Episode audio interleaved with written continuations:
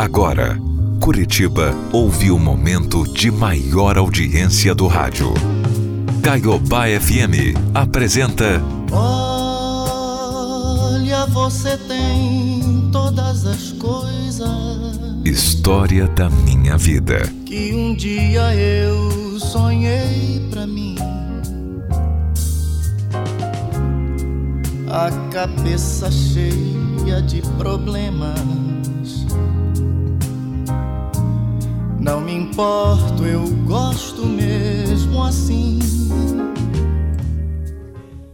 Bom dia, amigos e amigos da Rádio Caiobá FM. Será que eu tô tão errado assim, sabe? Há 10 anos atrás eu conheci uma garota na faculdade, a Paula. Eu tinha uma namorada na época, mas terminei o relacionamento para ficar com essa nova garota. Mas, mesmo com ela, eu ficava com outras meninas. O nosso relacionamento era o chamado relacionamento aberto, sabe? Ela sempre dizia que não queria nada sério, que não queria compromisso. Eu sempre dizia que ficava só com ela e mais ninguém. Mas claro que não era verdade, né? Bom, o tempo foi passando e nós continuamos, continuamos ficando nessa, até que ela terminou a faculdade. Após isso, a Paula descobriu que eu ficava com várias garotas, até porque a gente não esconde esse tipo de coisa por muito tempo, né? Mas o sentimento que ela tinha por mim era tão grande que ela perdoou e aceitou continuar. Mesmo deixando claro que não confiava mais em mim. Também pudera, né? Eu atraía, na maior cara de pau. O fato é que a, a Paula não rompeu o nosso relacionamento e continuou comigo. Eu amava ela, sim, amava. Mas eu não sabia dar valor para esse amor. O tempo passou eu concluí a minha graduação e logo em seguida eu comecei a minha especialização juntamente com ela. Nós estávamos muito próximos. Éramos mais que namorados. Bom, só faltava a gente assumir isso, né? Porque essa coisa de relacionamento aberto é um troço meio estranho. A gente estava junto, éramos mais do que namorados, mas ninguém sabia. Todos, todos, todos os nossos amigos diziam: vocês são feitos um para o outro. Poxa, parem com essa bobagem. Se assumam de vez. Inclusive, tanto os meus pais quanto os pais dela achavam que a gente tinha é que ficar junto. Eu até dormia na casa da Paula, mas eu eu não convidava ela para dormir na minha casa porque os meus pais não aceitavam. Os meus pais eram muito conservadores. Durante a minha especialização, eu fiquei com uma outra garota e ela descobriu. E mesmo assim, ela continuou comigo. Isso mesmo. Mais uma vez, mesmo descobrindo a traição, a Paula continuou comigo. Eu era um burro, cara, mas eu não queria perdê-la. Eu não sei por que eu fazia isso com ela. Eu amava ela loucamente. Mas sei lá, era meu instinto. Homem, homem é um bicho que não pode ver o rabo de saia, né? Mesmo amando a mulher que tá namorando, acaba ficando com outra. Ou melhor, se tiver oportunidade com outras, né?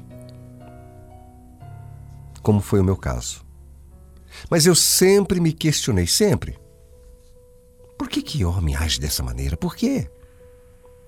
Por que que eu faço isso, meu Deus? Por que eu não me controlo? No ano que finalizamos a especialização, resolvemos viajar. Mas eu já estava desempregado. Tinha acabado de perder o emprego e ela resolveu organizar a viagem por conta própria. Então eu decidi procurar um emprego temporário na política na época, para conseguir um trocadinho para a viagem. Foi aí que eu conheci uma outra garota. Ela estava saindo com mais três caras, mas mesmo assim eu fiquei com ela durante os três meses que eu trabalhei nessa tal política. Duas semanas antes da viagem, exatamente duas semanas antes da viagem, a Paula descobriu mensagens da garota no meu celular. Descobriu que eu viajei com essa garota para passar um final de semana na praia. Eu pensei que ela ia dessa vez cancelar a viagem. Que ela ia acabar com, com tudo mas mais uma vez, ela não cancelou, não. Mesmo sem falar comigo, a gente viajou. Ficamos por duas semanas nessa. Quando chegou o dia da gente fazer a viagem, foi incrível, viu? Ela me deu um presente inesquecível. Um salto de paraquedas, que era meu sonho. Era tudo o que eu queria. Era o que eu sonhava desde adolescente, saltar de paraquedas. E ela, a Paula, me proporcionou isso. Depois que voltamos, eu fiquei preocupado com as despesas, sabe? A viagem ficou mais de 8 mil reais. Mas mesmo assim eu paguei apenas 1.500. O restante foi por conta dela. Olha que mulher incrível.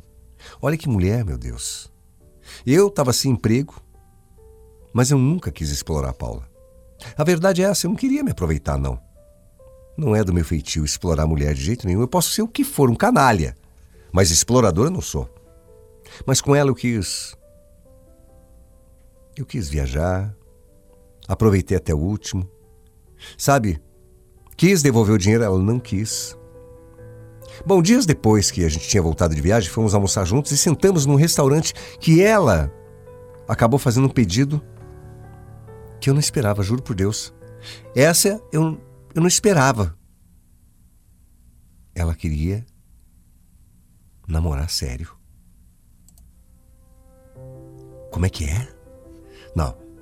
Peraí, você tá, tá brincando com a minha cara, né? Você tá tirando com a minha cara, Paulo. Você tá me pedindo em namoro? É isso? É sério mesmo? É sério, Fernando. Eu te amo. Você é o homem da minha vida, você é tudo que eu tenho de bom. Sim, ela falou tudo isso assim na minha cara.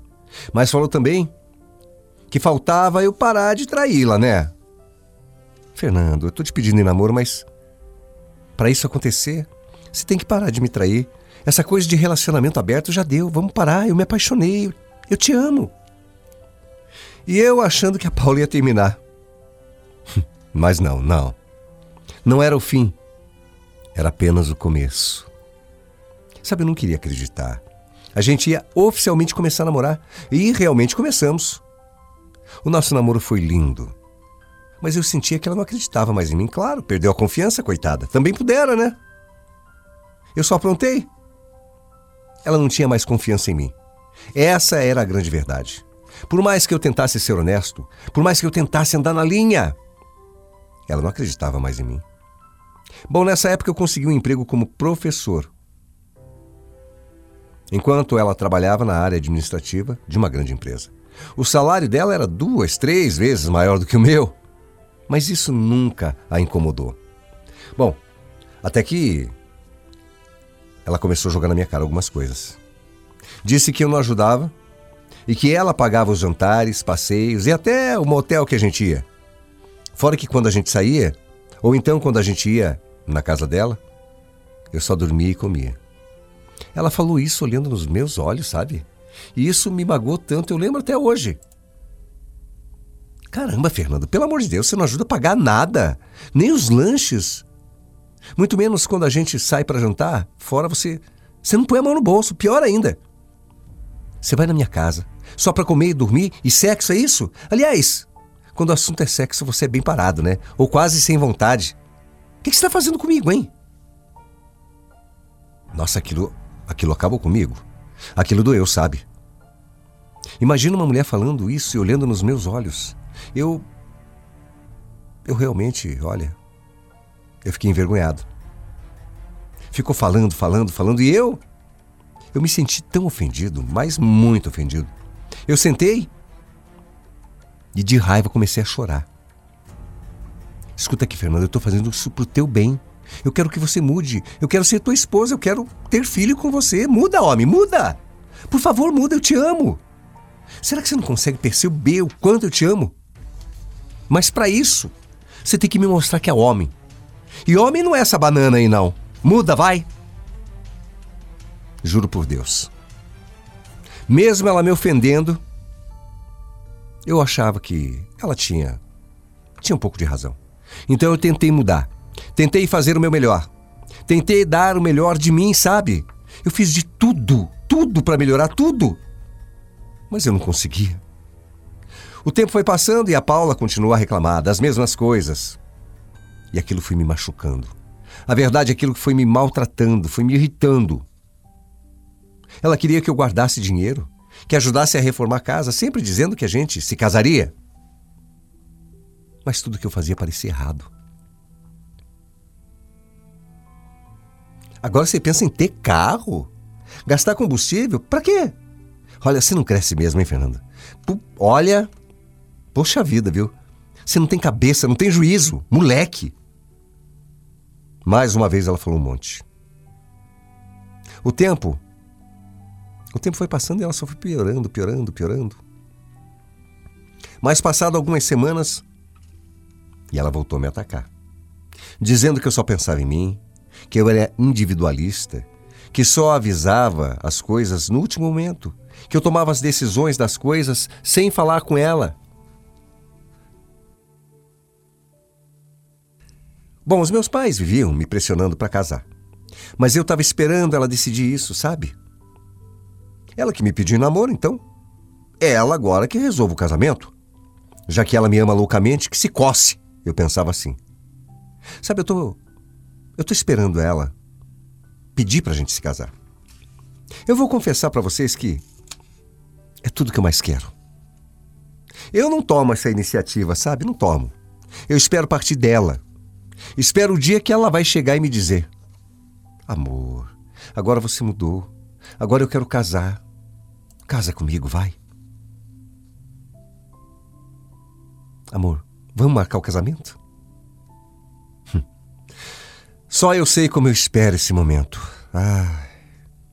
Uma vez eu comentei sobre casamento, sobre fazer uma festa, coisa simples, algo assim, em torno de 15 mil reais, sabe? E mais uma vez ela me jogou um balde de água fria. Brigou comigo. Falou que eu tinha que pensar grande. E eu não entendi. Eu pensar grande? Se fosse uma viagem para nós, tudo bem. Ou até mesmo comprar algo para nós, tudo bem. Agora, gastar em festa para as outras pessoas saírem reclamando? Eu não entendia.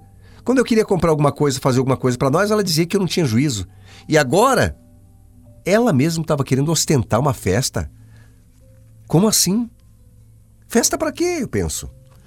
As pessoas vão lá, comem, comem, comem e não são felizes, sa saem reclamando. E aí, falei isso para ela e sabe o que ela me disse? Você não muda mesmo, hein, Fernando? Pelo amor de Deus. Você não vai conseguir mudar nunca. Eu tô cansada de você. Você é um bobo, um moleque, ui! Depois que ela falou isso, caiu no choro. Chorou muito. Eu sei que ela é uma pessoa diferente de mim. Ela não gosta de sair muito, tem vários hobbies. Passa parte do tempo procurando conhecimento, estudando. Eu não. Eu gosto de coisas pequenas, simples. Às vezes eu me sinto pequeno perto dela. Ela me diminui muito porque ela diz que ela é grande, ela é vencedora. E eu? Eu sou um derrotado. Eu até entendo alguma parte. Ela é inteligente. Eu apenas sei ficar no celular, me divirto com coisas simples. Sempre que a gente vai assistir um filme, por exemplo, eu durmo. O sono chega, eu fico dormindo e ela. Ela me acorda me xingando. Ela fica olhando para minha cara e eu morrendo de vergonha. E outra, ela reclama que eu que eu sou ruim, não sei procurar lá na cama. Sabe aquela as coisas não tão legais.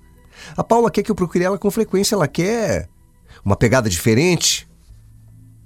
Mas eu sou assim, eu sou mais devagar. Concordo que eu sou mais calmo mesmo, eu sou devagar, ué. É coisa minha. Eu gosto assim. Totalmente o oposto dela. Diz que eu não tenho atitude. E diz que se eu não melhorar, ela vai procurar outro. Porque o que ela não tem em casa, ela acha fora. Hum. Ai, depois de tanto tempo assim, a Paula me disse isso.